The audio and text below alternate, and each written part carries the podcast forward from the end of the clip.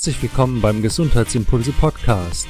Hier hörst du spannende Interviews mit Experten und erhältst Tipps, Tricks und Impulse für mehr Gesundheit, Vitalität und Lebensfreude. Mein Name ist Dr. Martin Oechler, ich bin Arzt und freue mich, wenn du zuhörst.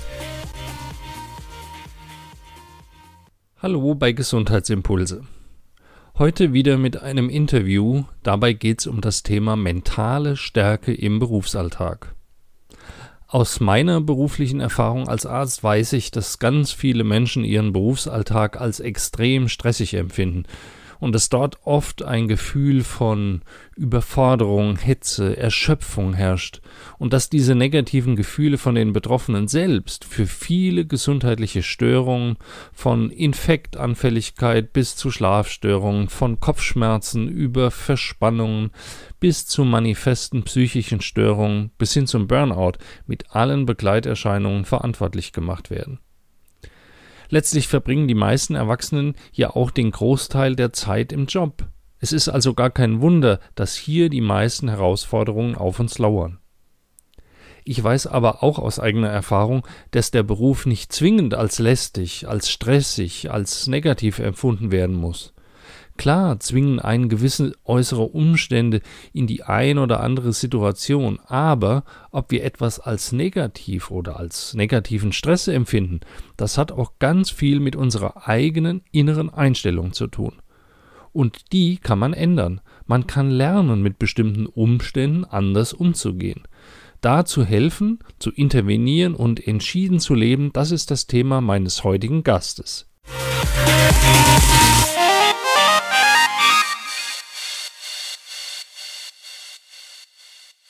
In diesem Sinne begrüße ich recht herzlich den Lebensberater und akademischen Mentalcoach für mentale Stärke im Berufsalltag, Thomas Dingler. Hallo Thomas.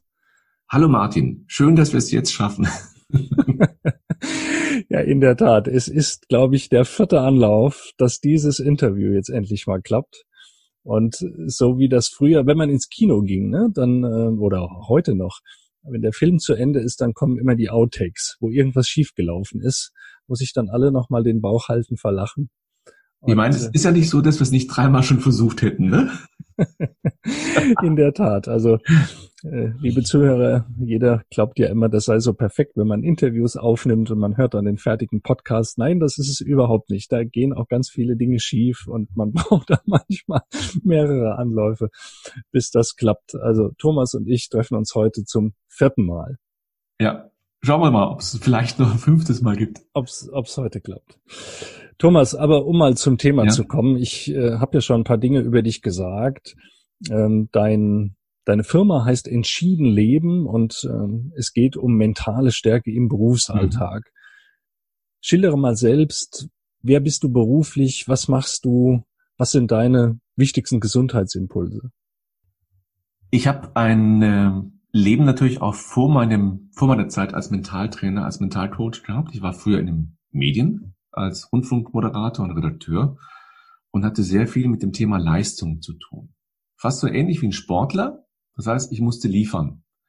Jeden Morgen von 5.30 Uhr bis 10 Uhr der fröhliche Wecker bei RTL Radio aus Luxemburg und da musste ich liefern.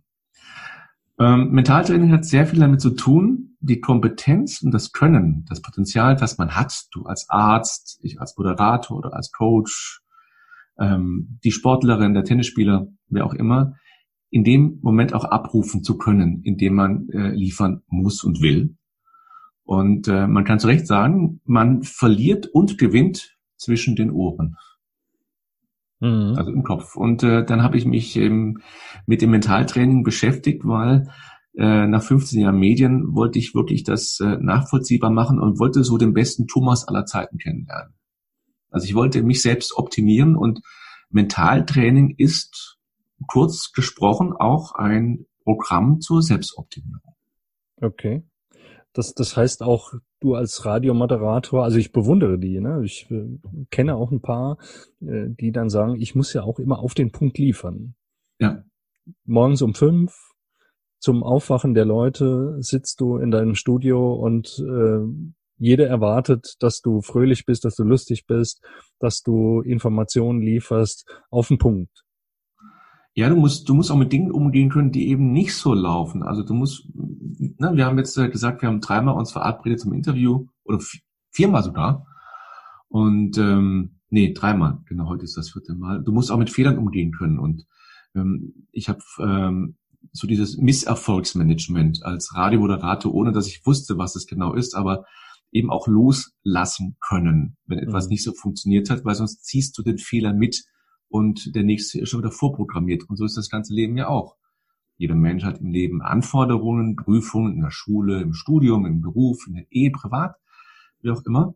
Und da läuft eben nicht alles so, wie man sich es wünscht. Und äh, dann den eigenen Anteil daran zu erkennen, äh, was habe ich dazu getan, dass es anders gekommen ist, als ich es wollte, und daran dann zu optimieren und diesen Anteil zu verändern, weil das das Einzige ist, was ich kann. Mhm. Ich kann mhm. nur mich selbst verändern und dadurch natürlich dann auch den, den Ausgang oder den Verlauf der Sache beeinflussen. Als Mentalcoach hast du ja jetzt Techniken entwickelt oder gibst sie auch weiter, wie du deine Coaches, also die mhm. Menschen, mhm. die zu dir kommen, deine Dienstleistung in Anspruch nehmen, wie du sie im Grunde trainierst, wie du ihnen hilfst. Wie sieht denn so ein Coaching aus? Also ähm, das allererste Treffen ist ein, ein, ein Gespräch, um abzuklären, ob ich überhaupt als Coach der richtige Dienstleister bin. Das ist ganz, ganz wichtig. Ähm, ne, wenn, wenn alles im Leben ein Nagel wäre, dann würde ja ein Hammer reichen. Aber es ist nicht alles ein Nagel. Also muss man immer gucken, welches Werkzeug man nimmt, um wirklich den größtmöglichen Erfolg für beide zu haben. Der Coach braucht ja auch seinen Erfolg. Also das erste Gespräch wird abgeklärt, ob ich der Dienstleister bin, weil Coaching, Mentalcoaching ist keine Therapieform, das ist ganz, ganz wichtig, sondern es ist eine Beratungsdienstleistung. Und häufig kommen Menschen auch und äh, ich muss dann feststellen, dass ich nicht der richtige Dienstleister bin und äh, empfehle dann ähm, hier doch auch einen anderen Dienstleister aufzusuchen. Also das muss man ganz, ähm, das hat mit der Kompetenz des Coaches zu tun, dass man seine Grenzen kennt und weiß, in welchem Bereich kann ich wirken. Mhm. Dann äh, nach diesem Treffen äh, wird das Thema erhoben und äh, wir nennen das auch Erhebungsgespräch. Und dort wird ziemlich klar schriftlich formuliert das Endziel des Trainings, ne? dass man nicht nur um den heißen Brei rumredet. Und natürlich tut das gut, wenn man äh, die Lasten, die man bespricht, dann wiegt sie nur noch halb. Aber man hat ja auch ein Training und ich habe ein, ein Trainingsziel und äh, ich habe insgesamt maximal acht Termine und in diesen acht Terminen ist das Thema gelöst. Also in weit über 90 Prozent der Fälle ähm, ist der Coach hinterher dann wirklich in der Lage oder sagt, ja, das Thema ist gelöst und, und es läuft jetzt viel, viel besser als vorher. Mhm. Kannst du mal Beispiele nennen? Nur jetzt mal vielleicht Dinge, ja. die dir gerade in den Kopf kommen. Womit, mit welchen Problemen oder mit welchen Änderungswünschen Coaches mhm. an dich herantreten?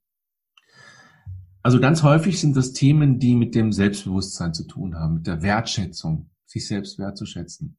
Mhm.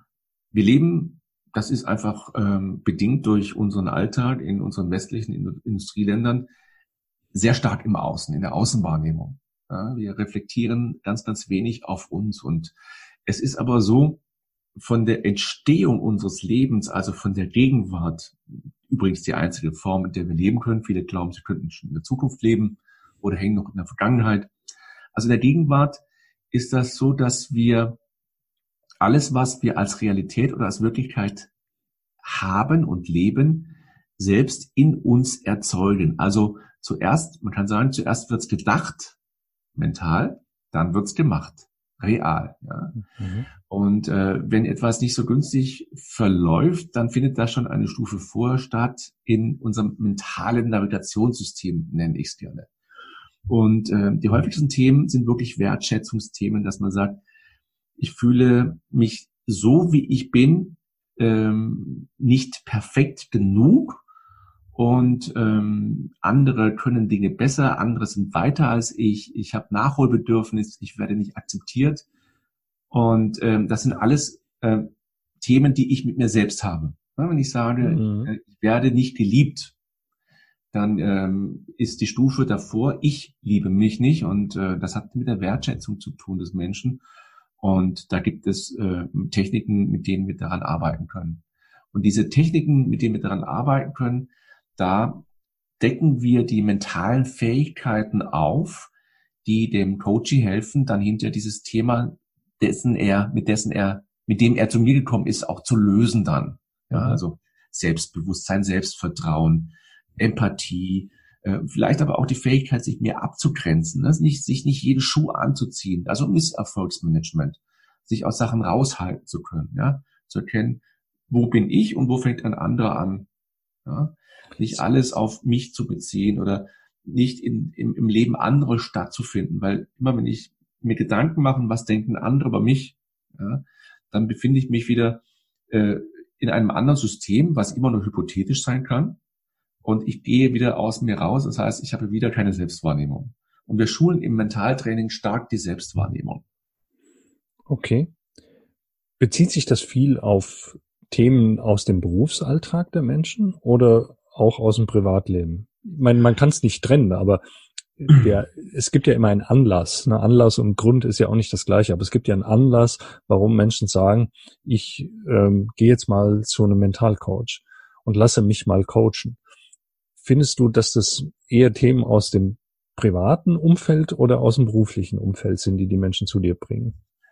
Also erstaunlicherweise ähm, deckt sich das häufig, wenn ich dann frage, ja, und wie ist es denn so im privaten Bereich? Also gerade dieses Thema Selbstwertschätz, äh, Selbstwert. Wenn sich jemand zu wenig wertschätzt und ähm, sagt, ich, ich erreiche meine Ziele nicht, andere überholen mich immer, ähm, ich, ich bin in der Abteilung mit derjenigen, der übergangen wird, ich traue mir gewisse Projekte auch nicht zu. Wenn man dann fragt, wie ist es denn so zu Hause, dann hat man da schon so Parallelen. Ähm, wir Menschen sind gar nicht so sehr teilbar. Ne? Also wenn es äh, gut läuft, dann läuft es auch in privat und beruflich besser, als wie wenn man sagt, äh, es läuft eben halt nicht gut. Also wir sind da nicht so teilbar, wie wir uns das manchmal vorstellen. Privat glücklich und, und geschäftlich dann nicht glücklich. Das zieht sich dann schon durch unser Leben durch, 24 Stunden. Mhm. Also das ist auch eine Frage von Strategien, Martin, ja. weißt du? Okay. Leider Gottes ist ja so, dass, dass viele Menschen so ihren Berufsalltag als extrem stressig empfinden. Also so kommt es bei mir an. Mhm. Äh, wenn die zu mir als Arzt kommen mit ihren Problemen, dann ist das Thema Erschöpfung, Überforderung im Job bis hin zu so diesen ganz klassischen Burnout-Symptomen halt, ich will nicht sagen allgegenwärtig, aber sehr, sehr häufig. Und die Belastungen, die werden immer auf den Job zurückgeführt.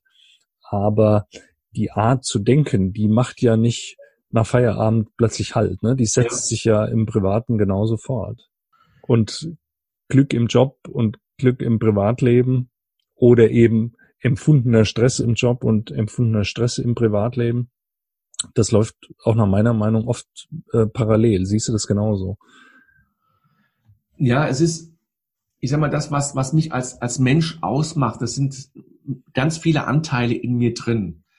Und ähm, ich habe die Möglichkeit, die Anteile, das ist wieso, äh, man vergleicht das, es gibt eine Technik, die nennt sich Inner Game. Da geht es um die Selbste, die in uns wirksam werden. Also der innere Kritiker, der innere Antreiber, der innere Moralist, ähm, das kleine Kind, das immer spielen will. Also dann wird vielleicht in Richtung Albern geht und sowas. Und ich sage meinen Coaches immer, du bist der Intendant in deinem eigenen Theater. Und du vergibst die Texte, die Regieanweisungen und die Texte an die Schauspieler und du entscheidest, welcher Schauspieler zu welcher Zeit wann auf der Bühne ist. Ja? Also wenn ich jetzt einen, einen, einen, beruflichen Vortrag habe vor einem großen Publikum, dann möchte ich mit mir auf der Bühne haben, also als, als selbst, als Anteil in mir, mein, mein Selbstvertrauen natürlich, ja? meine Souveränität, meine Sicherheit. Ähm, ich möchte dann nicht mit mir auf der Bühne stehen haben, meinen inneren Kritiker, meinen Zweifler und meinen Moralisten. Ja? Mhm. Das ist so, ein gutes Beispiel, ja. Sage ich zu denen, pass mal auf, ihr sitzt jetzt unten im Orchestergraben, ganz unten hinten, ja, oder ihr sitzt hinten in der Garderobe und wir unterhalten uns dann hinterher auf dem Weg nach Hause. Da dürft ihr mir sagen, was ich das nächste Mal besser machen kann. Aber wenn ich oben auf der Bühne stehe, dann möchte ich wirklich den Mut mit dabei haben, das Selbstvertrauen, die Sicherheit, die Souveränität. Ähm, und ihr seid mal schön unten. Aber ich nehme euch trotzdem ernst, aber ich sage wann. Mhm. Ne? Und äh, ich bestimme, ich bin der Intendant in meinem eigenen Haus. Und wenn ich diese Regie abgebe, dann tun's andere für mich und die schreiben halt ihren Regieplan und das ist dann nicht unbedingt so, wie ich es gedacht habe. Also ich finde es ein cooles Beispiel, weil äh, wir wissen, dass eine Rede vor Publikum für viele Leute der Stress überhaupt bedeutet. Ne? Das ist unheimlich eine stressige Situation. Öffentliche Rede ist ein Angstfaktor für ganz, ganz viele Menschen. Es gibt nur wenige Ausnahmen. Mhm. Deswegen lass uns mal bei dem Beispiel bleiben. Ich finde, das hm? kann sich auch jeder vorstellen. Vielleicht war fast jeder schon mal in so einer Situation, wo er irgendwo vor Menschen was sagen sollte und dann kommt eben so der Zweifler, kann ich das überhaupt? Bin ich gut genug? Und, und, und. Und dann gibt's auch irgendwo jemand, der sagt, mach es, du kannst es. Und diese Zwiesprache, die in unserem Kopf dann sich abspielt. Also es ist ein gutes Bild, was du jetzt gezeichnet hast. Aber ist das nicht trotzdem, frage ich kritisch, mhm. zu theoretisch? Kann man das üben? Wie muss denn das der Coach dann mit sich ausmachen? Es nur zu wissen, dass es eben diese verschiedenen Rollen in einem gibt oder diese Personen in einem gibt, das mhm. ändert ja noch nichts. Kann ich, ja. kann ich als Intendant sagen, Zweifler bleib in der Garderobe? Der kommt da trotzdem. Das ist äh, eine Frage des Trainings. Wenn ich jetzt äh, das einmal höre und sage, okay, ich habe es jetzt theoretisch gehört, und auch begriffen und ich trainiere das jetzt nicht.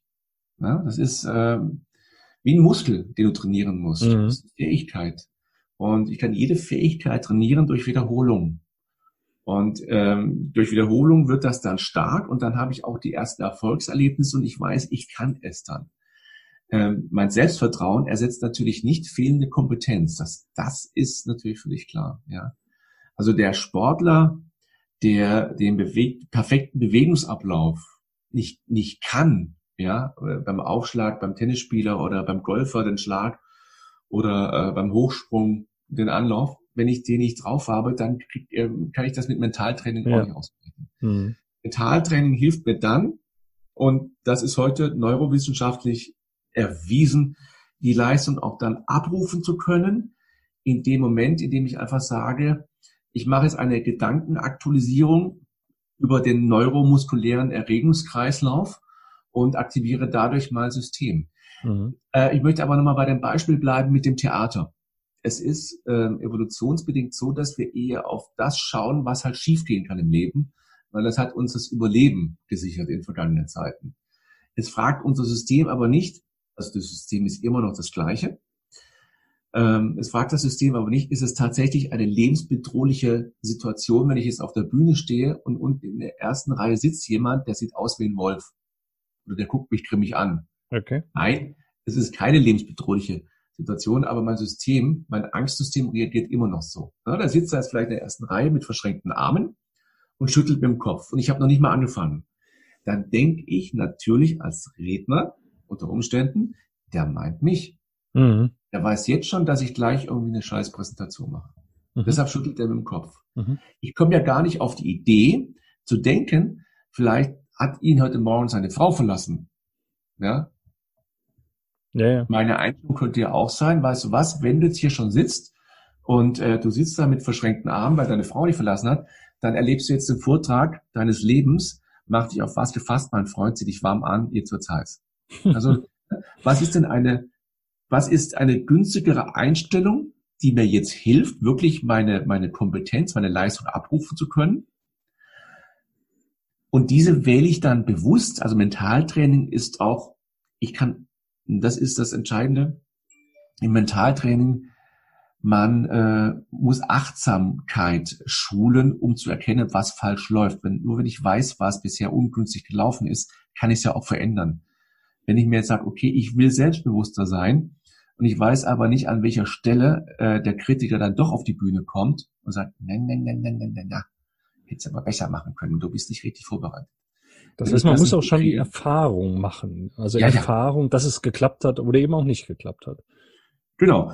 Und dann, wenn es nicht geklappt hat, dann nicht generalisieren und sagen, also ich versage immer auf der mhm. Bühne, sondern dann auch wirklich, und das ist Misserfolgsmanagement. Also es gibt ganz viele Techniken im Mentalen, auch die Misserfolgs äh, das Misserfolgsmanagement ist eine davon, zu sagen, es hat einmal nicht geklappt. Und was war denn mein Anteil daran? Also auch hier Achtsamkeit, das Erkennen, was war mein Anteil daran, dass es das, dass das nicht geklappt hat, dass ich bei der Prüfung durchgefallen bin beispielsweise. Mhm. ah, ich habe zu spät angefangen zu lernen. Ja? Ich sehe, ich sehe es schon oder ich, ich meine jetzt zu erkennen aus dem, was du sagst, dass das ganze Mentaltraining wirklich extrem viel mit Selbsterkenntnis zu tun hat. Es ist wohl der erste Schritt, erstmal seine Situation zu analysieren und zu erkennen, warum etwas so ist, wie es ist. Ja, also wenn, wenn ne, ein Freund von mir, der hat jetzt äh, seine Kündigung bekommen nach ähm, vielen, vielen Jahren, wo er dort gearbeitet hat und ähm, wir haben uns unterhalten gesagt, die anderen, die sind so doof, die sind so, also die sind schuld und dann wurde ich gemobbt und sowas. Und er hat über alle gesprochen und nach einer halben Stunde gesagt, so lass uns mal einen Cut machen. Was ist denn dann dein Anteil daran? Ich erzähle es auch niemandem weiter. Was, was ist denn gelaufen? Mhm. Dann sagte ich völlig unschuldig. Nein, du machst ja gute Arbeit, das heißt, irgendwas muss passiert sein. Das hätten sie dich schon vor zehn Jahren rausgesetzt. Also, wenn ich mich um den eigenen Anteil bringe, weil ich andere verantwortlich mache für mein Scheitern, ja, dann bringe ich mich um die Möglichkeit, etwas zu verändern. Ja. Ich kann mhm. nur verändern das, was ich erkenne und zu dem ich sage, in dieser Situation ist dieses Verhalten ungünstig. Mhm. Und dieses Verhalten werde ich in dieser Situation in Zukunft verändern, in günstig. Und dann muss ich aber auch den Weg beschreiten, und muss es, ich sag mal, wie umformulieren von ungünstig in günstig. Und dann muss ich diese neue Betriebsanleitung, diesen neuen Text, den ich da habe, den muss ich durch Wiederholung festigen, so dass ich den dann automatisch den, den ungünstigen überspielt habe durch den günstigen. Und irgendwann werde ich den ungünstigen auch mal immer tiefer wieder äh, äh im Archiv versteckt haben, dass ich den dann gar nicht mehr finde und dass dann ich nur noch den neuen günstigen habe. Ich danke dir für den letzten Satz oder für die letzten Sätze, denn das kann man jetzt auch wirklich sehr, sehr gut auf gesundheitsrelevante Verhaltensweisen übertragen. Mhm. Ich muss erstmal erkennen, dass es für mich selbst nicht gut ist und dass ich es selbst in der Hand habe, wenn ich nur auf dem Sofa sitze und dass ich mir dann irgendwann der Rücken weh tut. Ne? Da mhm. ist nicht da ist nicht der schlechte Orthopäde dran schuld und oder meine meine meine schlechten Schuhe oder das schlechte Wetter, sondern in erster Linie bin ich selbst dafür verantwortlich. Das muss ich erkennen. Und dann muss ich in einem zweiten in einem zweiten Schritt muss ich das positiv formulieren sagen, ich bewege mich jeden Tag eine Stunde. Ich gehe jeden Tag eine Stunde spazieren. Es gibt so ein schönes Bild zum Thema Selbsterkenntnis. Ja. Ja. Ähm, da steht einer vom Spiegel und betrachtet sich im Spiegel und dann sieht er in seinem Spiegelbild Flecken. Und dann nimmt er einen Waschlappen und macht dann im Spiegel die Flecken weg in seinem Gesicht. Ja. Die Selbsterkenntnis wäre, dass er sagt, die Flecken sind nicht im Spiegel, die Flecken sind in meinem Gesicht. Ja. Das tut vielleicht unter Umständen so ein bisschen weh, aber das muss man trainieren. Ne? Das, das kann schon mal zwicken, wenn man sagt, okay, ich habe da wirklich äh, einen Fehler gemacht. Und ähm, das ist die Frage, ne? ich, ich unterhalte mich ab und zu hin und wieder mal mit Leuten, die im Sport sehr gut sind. Ich habe auch jetzt gerade einen Fußballer, äh, der mir trainiert. Ähm, was unterscheidet einen Profi von einem Laien, von einem Amateur? Ja?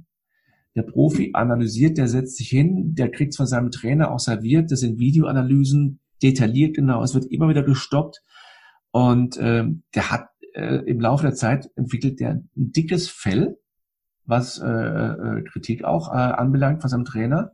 Und der optimiert sich immer selbst. Das macht mhm. den Profi aus. Ja?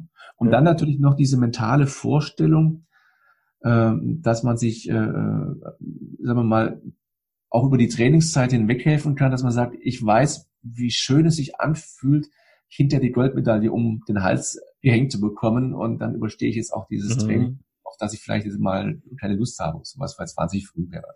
Mhm. Ich muss aber noch eine Story loswerden, weil du vorhin erzähltest, stell dir vor, du hältst eine Rede oder musst eine Rede halten und da sitzt jemand mit verschränkten Armen und schüttelt die ganze Zeit den Kopf. Ja, also es gibt ja Situationen im Leben, die bleiben einem ewig in Erinnerung. Und mhm. genau diese Situation, die hatte ich vor vielen, vielen Jahren. Und ich sagte, es ist schon sehr lange her, in meiner mündlichen Abiturprüfung im Fach Deutsch. Mhm. Ich wüsste den, noch den Raum und noch den Stuhl, auf dem ich damals saß. Waren ja zwei Prüfer, zwei Lehrer, die da saßen.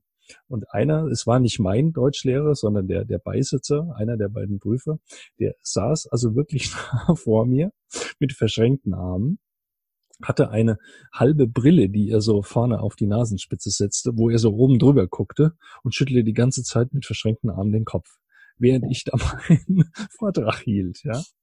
Und das hat mich natürlich zunächst mal total verunsichert, weil ich dachte, warum schüttelt er die ganze Zeit mit dem Kopf? Ist das alles Quatsch, was ich hier erzähle?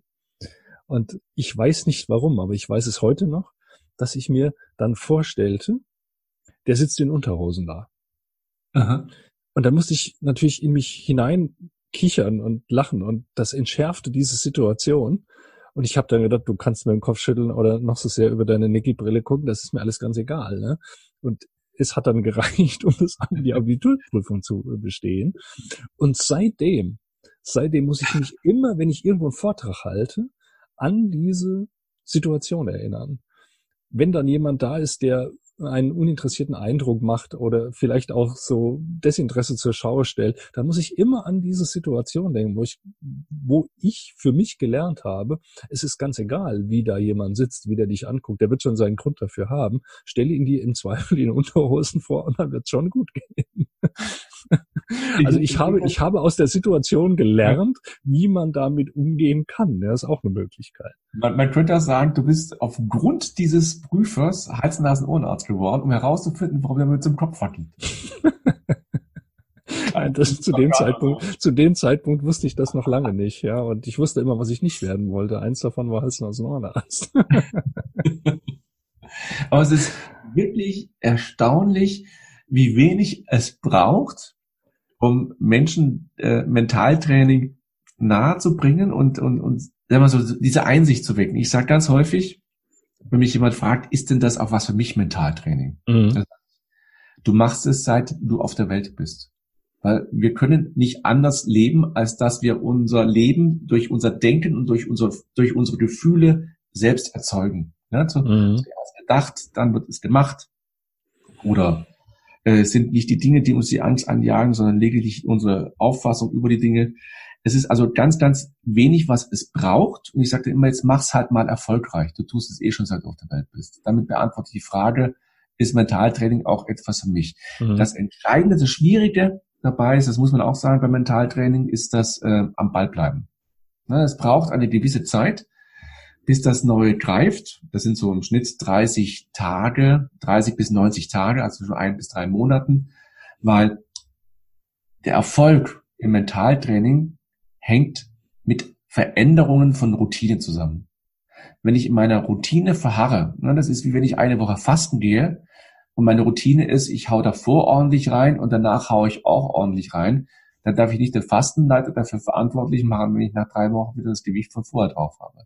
Also mhm. ich muss, Erfolg hängt immer zusammen mit Verändern von Routinen. Ich muss eine neue Routine. Und das äh, braucht ja Willenskraft.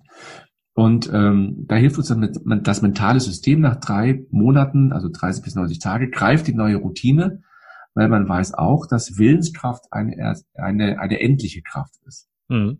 Also, also das heißt, das heißt, wenn ich mir vornehme, für meinen für meinen Wasserhaushalt was zu tun, morgens nach dem Aufstehen ein Glas Wasser zu trinken. Ne? Mhm. Dann nehme ich mir das morgen vor und dann mache ich's. Und übermorgen ähm, bin ich zu spät aufgestanden, gehe dann aus dem Haus ohne ein Glas Wasser zu trinken. Dann ist mhm. es wieder verloren.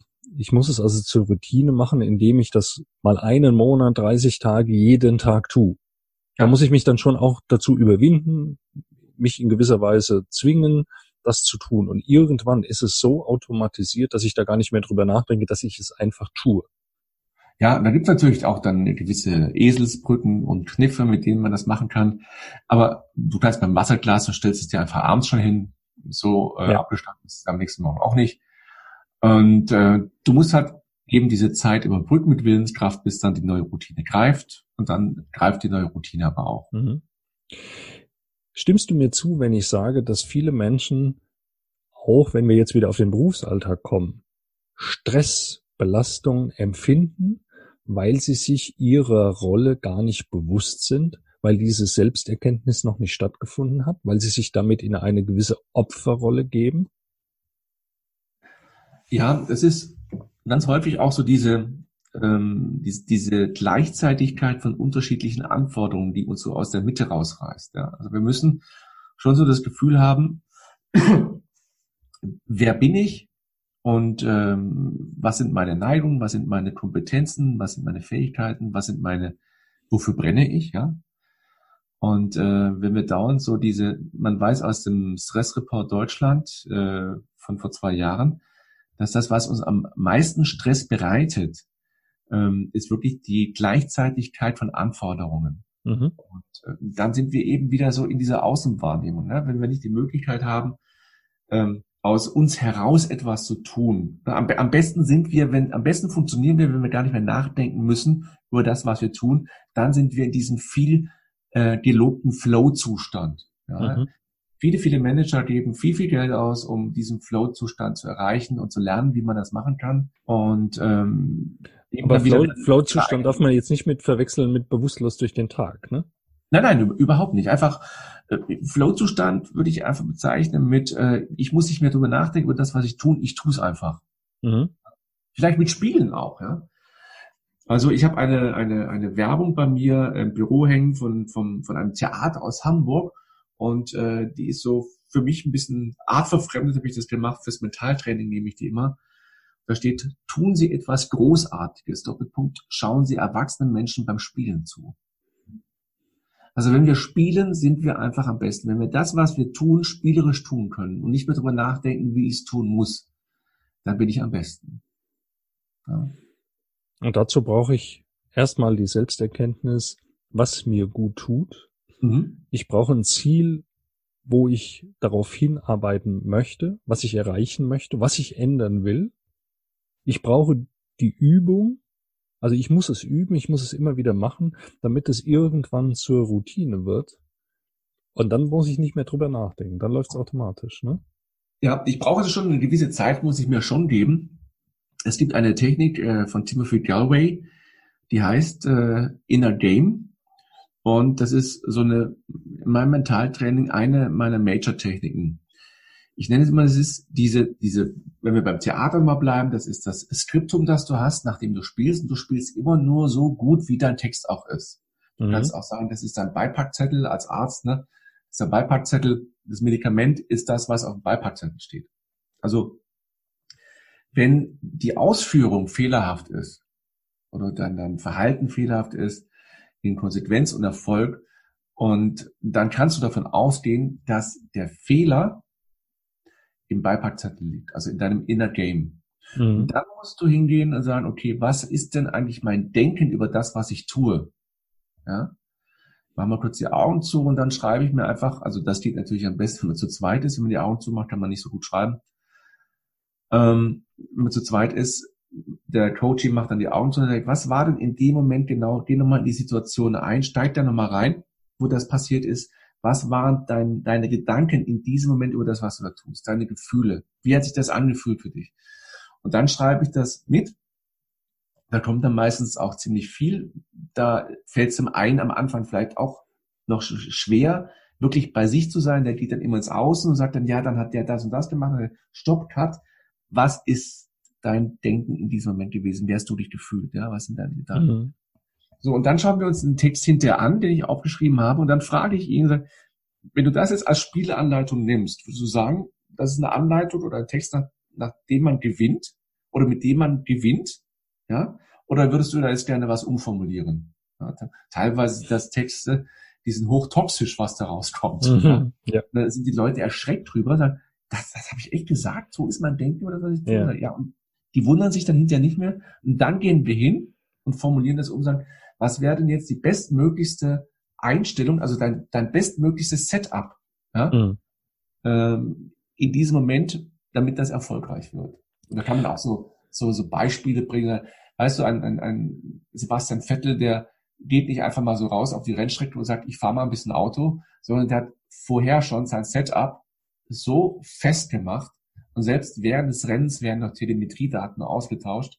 Also wir sind immer beschäftigt zu justieren und wir müssen einfach gucken, mhm. was ist günstig. Ja, im, im, in der Verhaltenspsychologie sagt man, was ist funktional oder was ist dysfunktional. Dann ändert man das um und äh, programmiert das Neue. Mhm. Das und jetzt muss ich jetzt muss ich den Arzt wieder rauskehren. Ja. Ähm, dieses Inner Game kann man ja. im Gesundheitscoaching genauso machen. Das macht man ja. im Gesundheitscoaching so.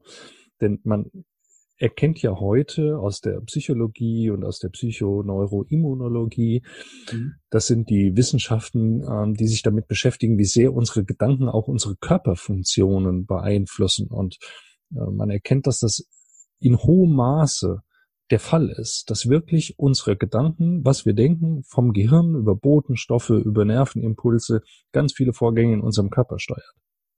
Mhm. Und wenn jemand krank ist, Störungen, Symptome hat, dann erzeugt das umgekehrt bei ihm ja auch Gefühle und Gedanken. Ne? Wenn mir was weh tut, dann, dann überlege ich, warum tut's mir weh, hast du was falsch gemacht? Oder ich verurteile mich auch dafür. Mhm. Ist selbst dran schuld oder andere sind dran schuld, ne? weil hat das Fenster nicht zugemacht und dann habe ich einen kalten Zug gekriegt und jetzt habe ich Rückenschmerzen deswegen. Ne? Aber auch hier kann man hingehen und sagen, was sind deine Gedanken? Wie kannst du diese Gedanken positiv formulieren?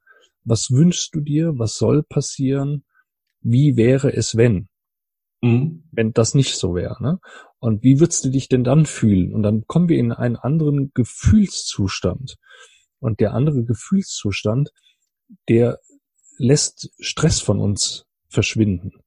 Denn diese Vorwürfe, ne, wer ist dran schuld und was, was habe ich falsch gemacht und was haben andere falsch gemacht, das ist ein Stressfaktor. Das ja. ist eine belastende Situation. Und wenn man das umformuliert und sagt, wie fühlt sich das an, was wünsche ich mir, wie würde es sich denn anfühlen, wenn das nicht so wäre, wenn ich anders darüber nachdenken würde, würde ich mich da besser fühlen, das nimmt Stress von den Menschen und schon fühlen die sich besser und geben dann auch nach Heilung einer besseren ihrer Symptome Raum. Denn je mehr man verkrampft, je mehr man in Stresssituationen kommt, umso schlimmer wird's. Ja, man kennt ja auch den, den Zusammenhang von, von Stress auf das Immunsystem. Und ähm, es ist wirklich so dieses, wie, also ich, ne, ich bin als Mentaltrainer sehr pragmatisch unterwegs. Mhm. Und ähm, bei mir ist weniger so dieses, ähm, du musst es positiv denken, weil gewisse Dinge ähm, kann man sich jetzt nicht positiv denken. Ich sage immer, was wäre denn der, ein wünschenswerter mhm. oder der bestmöglichste Ausgang von dieser Sache, beruflich, privat? Und welche Einstellung, welches Denken und welches Fühlen würde dich darin unterstützen? Mhm. Diesen bestmöglichsten. Was bräuchtest du an Gedankenmaterial? Welche Bilder bräuchtest du? Die Kraft der Bilder. Gedanken bestehen aus Wörter, aus Bildern und aus Gefühlen. Welches Bild ruft dieses Gefühl von Stärke in dir auf? Dann such dir bitte genau dieses Bild. Und wenn du Stärke brauchst, dann musst du jetzt nicht irgendwie denken, ich muss stark sein, ich muss stark sein, sondern du musst nur dieses Bild aufrufen, weil unser mhm. Unterbewusstsein spricht symbolisch und funktioniert über die Bilder. Und es ist die stärkste Kraft in unserem Leben. Sie kann uns zu Höchstleistungen anspornen, sie kann uns aber auch krank machen. Mhm. also es gibt äh, genau. Ähm, ganz viele Herzerkrankungen, Herzphobien, die äh, genauso zum Infarkt führen können wie, wie wirklich ein Infarkt. Also allein die, ja, ganz die richtig. reicht aus. Mhm, ganz richtig. Auch da wieder Ängste, falsche Vorstellungen, ähm, negative Gedanken führen dann auch zu negativen Konsequenzen positive Gedanken können zu positiven Konsequenzen führen. Ja. Und da schließt sich wieder der Kreis zu dem, was du ganz zu Anfang gedacht, äh, gesagt hast. Erst wird's gedacht ja, und dann wird's gemacht. Ne? Und ich glaube, auf deiner Website habe ich den Spruch gelesen, Sie können es sich denken und vorstellen, wie Sie wollen und genau so wird es werden. Ja. Das gilt für, das gilt im, im Guten genauso wie im Schlechten. Ne? Wenn ich genau. mir immer nur das Negative vorstelle, dann tritt es wahrscheinlich auch irgendwann ein. Die Wahrscheinlichkeit, dass es eintritt, ist dann größer. Darf ich noch etwas Tröstliches zum Ende sagen? Ja. Ja, du kommst so langsam in den Landeanflug oder wir kommen so langsam auf die Rollbahn. Ähm, das wird immer so bleiben, dass man Mensch ist und dass man in gewissen Situationen sagt, ich weiß es doch besser, warum habe ich mich nicht nach dem besseren Konzept verhalten? Mhm. Und das ist aber auch gleichzeitig unheimlich befriedend, dass man sagt, ich darf so bleiben, wie ich bin also Mentaltraining verändert mich nicht als Mensch, sondern Mentaltraining ähm, kann mir helfen dabei, mich in Situationen, in denen es für mich wünschenswert ist, mich zu beeinflussen und mich zu optimieren. Mhm. Ich darf aber immer noch der Thomas oder der Martin bleiben, ähm, der genauso Gedanken, manchmal Gedanken vergessen ist und ähm, also keiner braucht jetzt irgendwie Denken, Mentaltraining, das ist hat was mit Manipulation zu tun, überhaupt nicht. Das ja. wird nicht funktionieren, weil es nur durch dich selbst funktioniert. Ja, danke dann nochmal für diesen Impuls. Ja. Ganz wichtig. Es ist kein Brainwash, aber du sagtest ja am Anfang, dass du auch mit deinen Coaches klare Ziele erstmal definierst, die situativ sein können, die, äh, ob das Beziehungen, Job, bestimmte mhm. Momente sind, bestimmte Situationen sind, wo jemand eine Optimierung möchte aber es heißt nicht, dass man den ganzen Menschen umkrempelt. Gehen Sie zu einem Mentaltrainer, äh, der wirklich auch seine Grenzen kennt und der die Abgrenzung zur Therapie kennt. Es ähm, kann gut, nicht sein, dass äh, das vermischt wird. Das ist nicht mhm. gut. Lieber Thomas, ich finde, du hast äh, zumindest auch klar gemacht, dass du dich da richtig gut auskennst. Du bist ja auch akademisch ausgebildet, du hast das, hast das studiert, ne? Du bist kein selbsternannter Mentalcoach, der äh, nach einem Wochenendkurs sowas anbietet, sondern du weißt, wovon du redest. Du hast eine fundierte Ausbildung, du machst es seit vielen Jahren und du hast da auch die Erfahrung. Ich finde, das ist rübergekommen und das möchte ich hier nochmal betonen und dafür dir auch ein Kompliment machen. Ja, vielen, vielen Dank. Und äh, das ist auch äh, schön, dass du das sagst. In der, der ersten Vorlesung stand äh, ein, ein, ein, ein Dozent vorne und hat gesagt, worauf kommt es beim Arzt an? Alle, keiner wusste Bescheid. Er sagt, wer aufschneidet, muss auch operieren können. muss, muss es auch wieder zunehmen können, hieß bei uns, ja. Und dann muss es wieder zumachen können, genau. Ja, genau. Ja, da ist was, da ist was Wahres dran. Ne? Also aufschneiden können viele, ja. aber dann weitermachen, das ist dann die große Kunst. Ja. Und das gilt dann auch für dein Metier. Lieber Thomas, wenn äh, jetzt Zuhörerinnen, Zuhörer sagen, das spricht mich an, der Mann wirkt kompetent, ich möchte mal mit, mich mit ihm unterhalten, vielleicht habe ich so ein Thema. Oder auch ganze Firmen, die für ihre Mitarbeiter sowas anbieten. Denn ich weiß natürlich, dass du sowas auch in Firmen anbietest, nicht nur für Einzelpersonen, sondern auch für Gruppen. Sag mal was dazu, wo erreicht man, wie bietest du deine Dienstleistung an? Ja, also ähm, ich mache äh, ein Programm Mentale Stärken im Berufsalltag für Firmen. Das findet man auch auf meiner Homepage als Booklet. Ähm, das ist www.entschiedenleben, am Stück geschrieben, entschiedenleben.com. Ich habe ähm, wenig Referenzen bei mir, aber ich habe äh, das Angebot, das biete ich meinen äh, Lesern dann an auf der Homepage, dass sie sich mit meinen Kunden unterhalten können weil für mich ist Geheimhaltung, also wirklich äh, die personenbezogenen Daten sind für mich heilig. Und ähm, insofern, also äh, Referenzen gibt es bei mir nur persönliche und dann äh, kann man auch mit meinen Kunden sprechen. Das zum Beruf, Berufebereich. Privat ist es so, ich habe einen netten äh, Seminarraum hier in äh, Stein am Rhein. Das ist an der deutsch-schweizer Grenze, äh, unweit des Bodensees, wo der Rhein beginnt und komme aber auch gerne jetzt für Seminare in andere Städte und ähm, ja, einfach Kontakt mit mir aufnehmen. Da freue ich mich drüber. Wunderbar. Die Links schreibe ich wie immer in die Show Notes. Wer Kontakt mit dir aufnehmen möchte, dem sei das wärmstens empfohlen. Entschieden leben mit Thomas Dingler.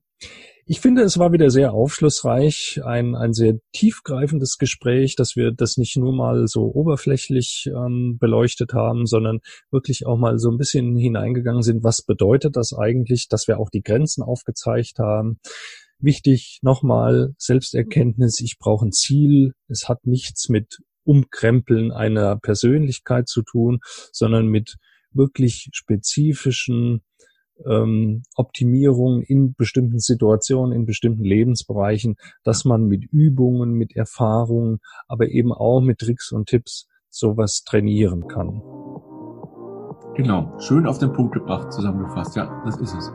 Ich danke dir recht herzlich für das Gespräch, wünsche dir alles, alles Gute. Tschüss. Das war's für heute. Vielen Dank, dass du bis hierhin zugehört hast. Zum Schluss noch eine herzliche Bitte. Wenn dir die Folge gefallen hat, dann hilfst du uns, die Gesundheitsimpulse zu verbreiten, wenn du sie mit Freunden und Bekannten teilst. Wenn du uns ordentlich verlinkst, wenn du deine Kommentare unter den Posts zu dieser Folge auf Instagram, auf Facebook oder YouTube hinterlässt und vor allem, wenn du eine 5-Sterne-Bewertung auf iTunes dalässt, am besten mit einer guten Rezension. Falls du den Podcast über iTunes hörst, nimm dir dafür doch eine Minute. Vielen Dank auch dafür.